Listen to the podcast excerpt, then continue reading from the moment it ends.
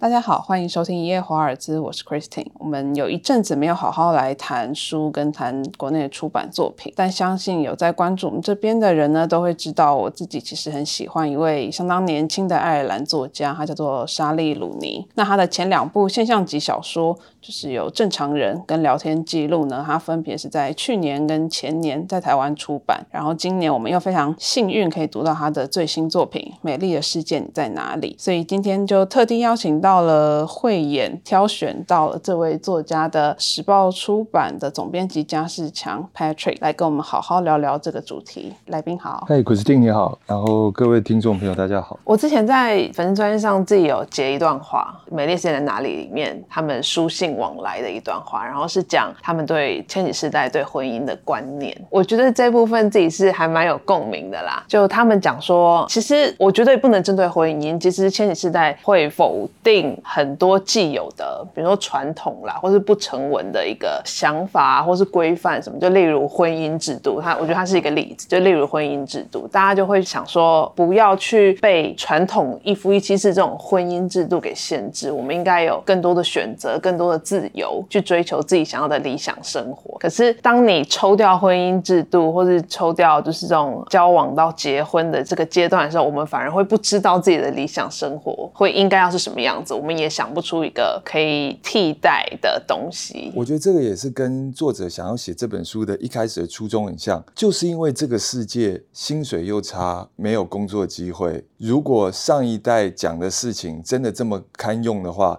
怎么这个世界会搞成这个样子？气候问题、经济问题，然后战争。所以啊。他们其实就是开始会寻求自己的出路，所以沙莉女的角色就经常会有这种传统价值体系的解构跟再创造。例如说呢，最简单的，我跟你的关系不是事先建立的，我们不是以男女朋友为前提交往的，我们不是以结婚为前提来认识的。就他们很怕，就是说标准定的太高，然后自己办不到。就好像呢，如果现在有一个招商的工作，上面写。说来这边工作稳定，一家公司进去工作二十年可以退休，然后薪资优，福利好。可以保证退休，一般人我觉得现在可能不会做这个选择，也会觉得哪有这么好康的事情？或者是你要想，你要我们想象我们做一份工作做二十年，这好像有点困难，都不知道自己几岁会死掉一样。对，所以在这个书中啊，其实有的时候艾琳也会跟爱丽丝讲，他们在第二章的时候就讨论到说，你知不知道有生理时钟这件事情？然后就是说，你有没有打算什么时候要生孩子？艾琳就跟他说啊，人类世界都要崩溃啦，这时候还去思考，我才不会想我要生孩子。子呢，就是以前的人可能都还甚至还会想。我几岁的时候就应该要生孩子、结婚，并且我要生几个孩子，而且就是很努力的去把这个目标达成。但是你在读这个沙莉女的小说的时候，你就会发现这些人不会去思考这样子的事情，所以他们会说千禧世代是一个破碎的时代。就你会知道你的生活是停滞的，跟你的薪水一样，然后你的人生是停滞的，因此你会觉得看不到永远。在这个书中的第四章啊，艾琳写给爱丽丝的信中，我觉得他很清楚。点到这一点，他那时候的说法是：当下的连续不断的状态已经不是我们现在生活的主要特征。我们的每一个天跟每一天的每一个小时都会被下一个小时所取代，让当下变得很不连贯。所以没有一件事情呢是不能非得要仰靠时间轴这件事情。才能够串联起来。他这件事情可以联系到，他可以跟一个人在一起三年，一天之内就分手。然后每天其实使用的网络啊、Line 啊、社群媒体啊，时时都在打断我们现在在做的事情。我们甚至跟这个人可能在交友软体上认识了，发生了关系了之后，我马上就把你的交友软体删除。就好像爱丽丝跟菲利克斯第一次见面来家里。就没有发生关系。下一次他们见面的时候，菲利克斯就直接去骂他：“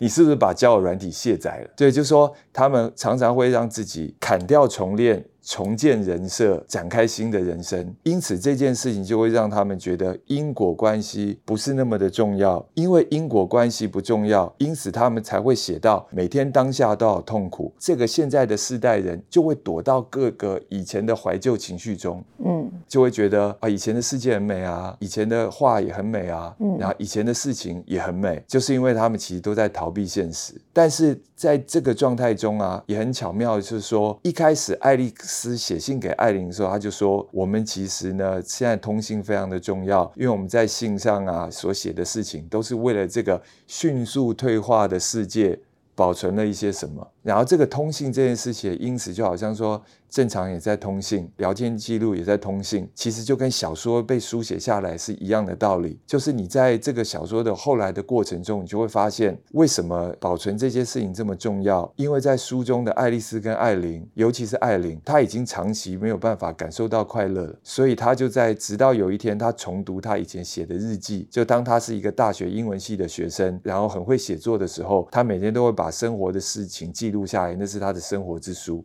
但他有一天发现，他写的东西越来越少了，他对事物也越来越没有感觉了，所以他就会怀疑说自己怎么会变成这样的人。他同时也非常惊讶，原来我以前是一个对事物有这么强烈感觉的人。所以他就说，虽然这些感觉可能微不足道，但是这些感觉经验却是非常的强烈而真实。所以他在那一刻的时候，他重新唤起了，就是自己是曾经可以对事物。有感官快乐的人，所以他们才开始谈到了美这件事情是什么。那他们后来得到的结论就是，美其实就是同时会谈到美感经验。美感经验这件事情，就是当我看到一件事物的时候，我感到愉快，然后我感到快乐，因此我觉得它是美。可是我们在日常生活中的消磨中，我们不但渐渐美感经验钝化了，我们甚至失去了美的本能。现在所有美这件事情呢，都已经变成消费文化。的代名词了。一般人提到美，就会想到医美跟化妆品，再也不会想到精神世界的美了。那是因为我们已经不再对外在世界感到快乐，想到事情的时候都会否定，或者是会觉得这个实际的状况可能并不如此，因为内心可能不再感到快乐。嗯，所以这个小说，我觉得沙令你在谈美丽的世界在哪里的时候，第一件事情。他绝不忽略的本质就是谈美到底是什么。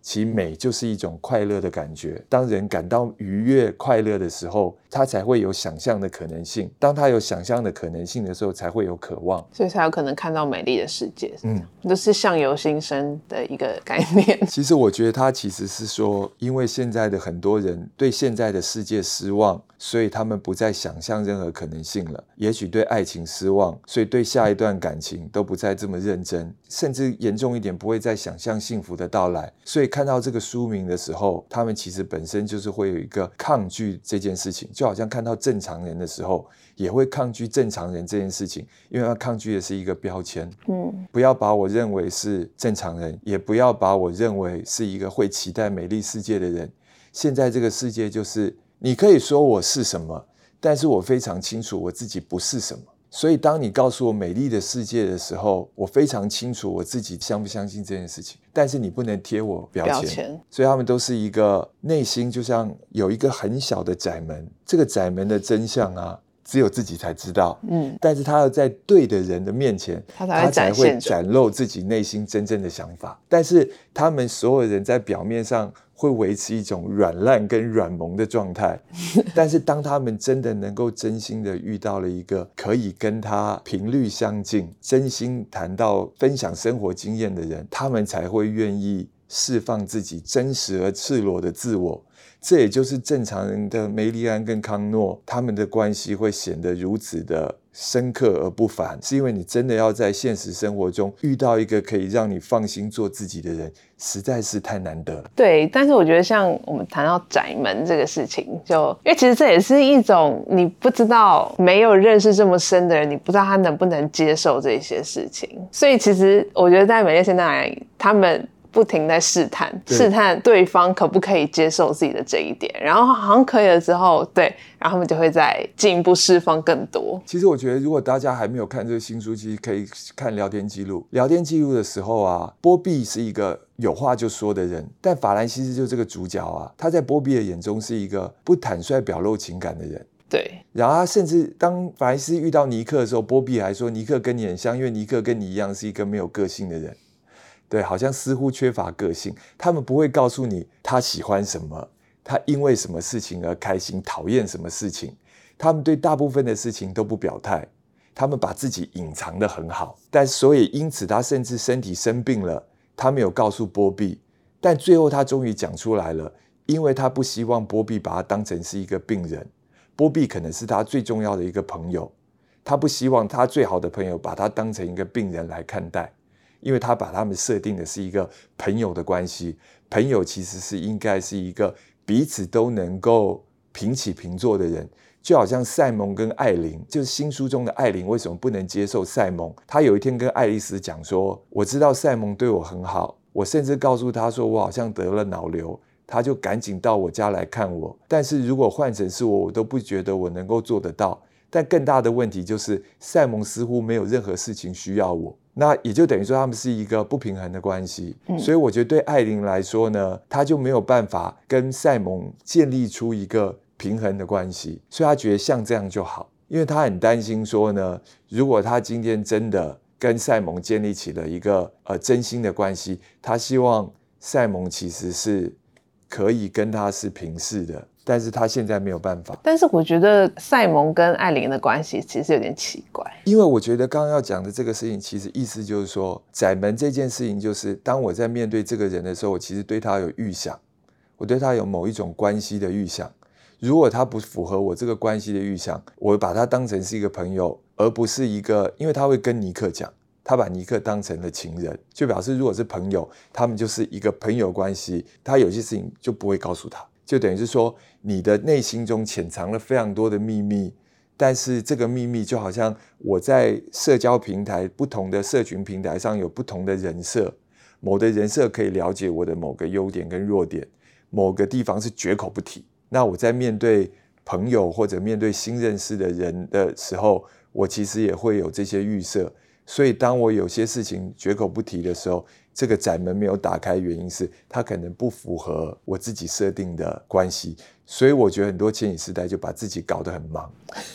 因为他表面上呢，就希望呢维持一个表面的和平，这样他就不用向别人揭示自我。但一旦要向别人揭示自我的时候，对他而言是一个非常重要而关键的事情。他很怕揭示自我的时候，他最后会得到失望。可是有人会一认识人就把自己所有事情跟他讲吗？有啊，我觉得里头你看法兰西斯啊，或这里头他们第一次见到的时候，他们就会告诉他他身体上的经验。所以我觉得在沙利努尼的小说中，为什么要这么大量的谈性经验？我觉得是因为呢，在他的书中，性并不肮脏，性反而常常是很纯洁而干净的。然后他们在这种纯洁的身体的体验中，通常都可以带给他们满足跟快乐的感觉。因此，这个性的经验，因为是纯洁的，是基于爱的，所以他们都建立了相当程度的自信，才能够跟对方交流他自己真心的看法。所以我觉得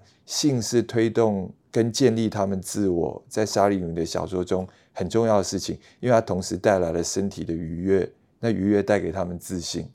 因此他们比较敢做自己。嗯，而且性这件事情是一种身体的交流，就等于说是一种。真实的交流，那我觉得在他的小说中啊，常常是推动人物表露情感很关键、建立自我很关键的一步。但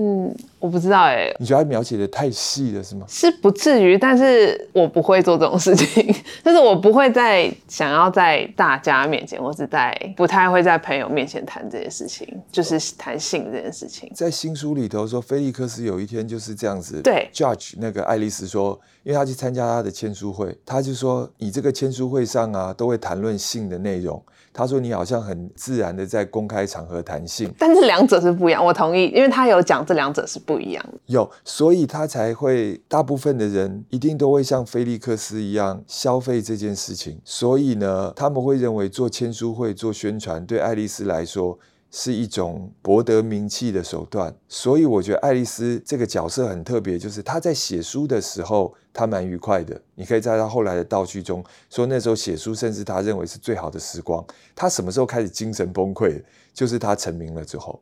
嗯，她觉得成名人都是疯子，或者想要得到名气的人，其实多半程度都是疯了。然后他也开始会觉得，这些写书的人言不由衷，做宣传的人。其实都只是为了博得名气，在签书会上讲的事情根本没有什么事情是真正有内容的。但是可能别人就会像菲利克斯那样评价他，认为他公开的弹性。就像，可是如果假设像你是一个主持人的时候，你一定不可避免的会跟别人谈到性的主题。嗯，但如果偶然听到你的节目的人，如果也就认为说，我上次听伊耶华尔兹谈性谈得风生水起的呢，你可能就会非常的生气，因为你觉得那个是在 podcast 节目上的我，但它并不代表是真实的我。但现在就是这样，真实跟在不同的平台上跟扮演的自我会重叠互射，也因此会让很多人产生自我矛盾。所以爱丽丝在书中反复的在最后的房间中，她讲了一句。因为那个时候，艾琳也评价他，菲利克斯也评断他说他咄咄逼人，他就对所有人咆哮说：“你们没有一个人了解我的生活。”我觉得这句话其实有多少反映了这个世代人很多人内心的呐喊，就是你们在各个平台上看到的我都只是片段的我，你们没有一个人真正了解我。但你们真的准备好让别人了解了吗？所以所有的角色中，多少都是透过别人的回应中了解自己。我觉得沙利鲁尼有捕捉到一个千禧时代的特质，就是第一个，他说我的世界中我没有办法写一个只有自己一个人的世界，我一定是写人与人的关系。因为你知道现在的人根本躲也躲不到哪里去，还有定位 A P P 呢，你能躲到哪里去？所以每个人都要活在他人的目光之下。也因此呢，因为你经常扮演自我，甚至你每个人都把自我扮演得很好，因此迷失了自我，不知道真正的自我是什么。所以你很需要有别人来告诉你自己是谁。也因此呢，在正常人中有一句非常有名的对白，就是。有没有可能你因为认识一个、爱上一个人，他因为某些决定而改变你的人生？所以我觉得沙影女的角色中都会写到这样子的人的出现，改变了自己的人生，也因此这些人生对读者来说羡慕这样子的关系，因为很难有机会被人真心的了解，然后也很感谢生命中出现一个这样子的人。所以美丽的世界你在哪里？沙影女是受访的时候，他就说：人没有办法独立其他人而生活。世界就是人类生活的世界，如果没有你就没有世界。其他讲的事情其实就是，如果需要期待美丽的世界，你不应该是想要得到这个世界。这个世界也许不会出现在某一个年代或者某一个地方。虽然他没有讲得很清楚，但是在他写出来这些主角后来的发展，你会知道，似乎感受到，就是世界不会在逃避中出现。世界就是要去生活，嗯，要去与人接触，然后你就会找到爱你跟尊重你的人。所谓真正的美丽的世界，对我而言，在我读这本书中，也许就是找到一个世界，让自己觉得被爱、被珍惜。嗯，然后你就去活在这个世界里面，先感觉到快乐，重新拾回快乐的感觉。你可以从伟大的小说中，因为认识了一个主角，产生了共鸣，然后你感受到快乐。你为他做的任何决定，快乐而悲伤，重要的结不是结局，而是你的参与，你的共鸣。因为你被这个事情感动了，有了共鸣了，你有了感官的感受，然后你被这种伟大的艺术而感动了，产生了快乐的感觉，你才会去想象一个生活的可能性，然后你才会产生渴望。这件事情在正常人中也有写到，康诺有一天觉得自己怎么会为了艾玛这个小说，艾玛里头的人物。他觉得，然后感觉到快乐、悲伤，他认为这根本不是一个知识分子该做的事。对，但是他后来其实就会说，或许人与人产生亲密的能力，还真的要靠阅读小说带来的想象力。嗯，所以他其实意思就是说，我自己私心也是这样讲。如果你真的觉得你是一个没有办法想象未来，或者甚至没有办法想象美好的人，你们也许可以开始来重读小说吧。多看也许小说会带回 对。带回你的想象力的，嗯，是没错。我我蛮喜欢作家回头讨论到这些事情的。以前我最常挂在嘴上的事情，就是当时所有的日本媒体问村上春树如何阻止奥姆真理教这个毒气事件，你觉得有什么建议？他居然写一个建议，就是多读小说吧。他的意思就是说，当你读了小说了之后，你看到小说里头的人物的遭遇。你会产生同理心跟共鸣，嗯，因此你不会去做出在地铁里放毒气这件事情。可是现在的人很多，你可能每天接触这些新闻的片段的经验，你知道所有的惨剧跟悲剧或战争发生在身边，但那些都是二手经验，或者是你不知道后续的发展。但如果你读小说的时候，你可能就会知道。这些生活的悲剧发生了之后，对人造成怎么样后续的影响？它影响的不只是受害者，也有可能是受害者身边的亲人，嗯或者是整个国家的人民。因此，你就会去想象这一个行为背后可能会带来什么样的后果。当你不想要这些后果发生的时候，你当然就会对自己的选择会三思而后行。但比较快乐的时候，你就会说：如果今天某个人当他很勇敢地表达了自己的情绪，而意外的收获到了一段感情，也许你就会觉得给自己想象力说，也许这件事情会发生在我自己的身上。我觉得在这本新书中啊，其实同样也是，如果你真的试图去尝试了，试图释放了你的悲伤的情绪，也许你就会发现，你会读到像。消失的情人节这样子的对白，如果有消失的情人节的对白，你没有看那个电影，你看到有一句对白上面写“你要好好爱自己，因为有人爱着你”，你第一眼看到说哇，这什么鸡汤啊！像我每天都活在鸡汤，因此我们甚至有些人严重到不相信鸡汤了。但有些鸡汤其实是有含金量的，对。可是你可以在小说中啊，你可以看到，当你得到小说中的人物，他如果这时候因为渴望爱情而真的得到爱情，如果你也是一个渴望爱情的人，你也许在这个小说中得到了想象的可能性，因为它带给你快乐的感觉，让你相信快乐。那我觉得沙利鲁尼在写《美丽的世界你在哪里》的时候，其实是有感受到千禧世代面对这个世界普遍感受到的失望跟不快乐，所以我觉得他真的是在成名了之后，面对文坛，他有挑起一个小说家的使命。试图去勾勒出一个美丽世界的可能性，所以他真的可以被称作就是千禧世代。我觉得他现在应该是这个伟大作家，这个桂冠戴在他头上，我觉得蛮开心的事情是，这个小说对我而言，我觉得它是一个命题，而且他没有逃避这个命题，因为前两本小说经常会有一个像曾丽玲教授会说是无知论。嗯，你经常看到康诺说：“我也不知道为什么会这样，有些事情我也不敢说。”那这本新书他一样提到了，就是说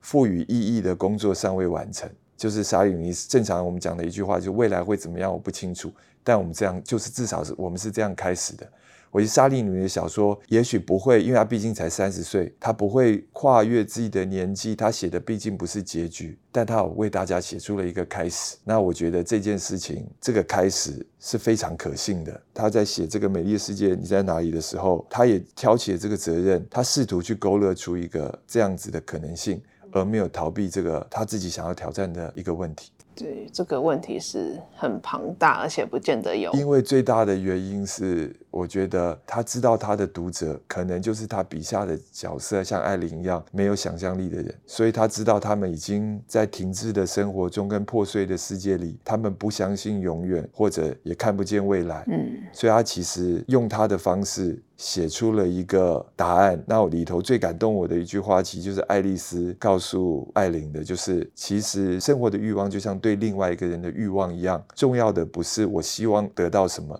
而是我想为自己做什么。这段话刚好送给听众。对，也许这就是一个开始。与其去坐等美丽的世界会不会到来，还不如去想我现在能够想为自己做什么。那我觉得第一件事情就是书里头讲的：这个世界有什么事情仰赖你吗？什么事情让你快乐？你现在最想见到谁？你唯一赖以为生的工作是什么？当你仔细思考这个问题，我觉得这是这本书的美丽的世界你在哪里的追寻答案的一个开始，因为这些事情会带给你快乐。那谢谢各位的收听，那我们也很谢谢 Patrick 今天这么丰富的分享，正常人聊天记录，还有这本新书《美丽的世界哪哪里》，现在各大书店都还在畅销书跟新书的架上吧。对，那如果大家有兴趣呢，也都可以去认识莎莉鲁尼，还有他的这三部，其实应该会是算划时代的小说吧。如果以后面的眼光来回来看的话，喜欢我们本期的内容呢也欢迎到各收听平台给予我们建议与回馈。那谢谢大家谢谢 patrick 谢谢 christine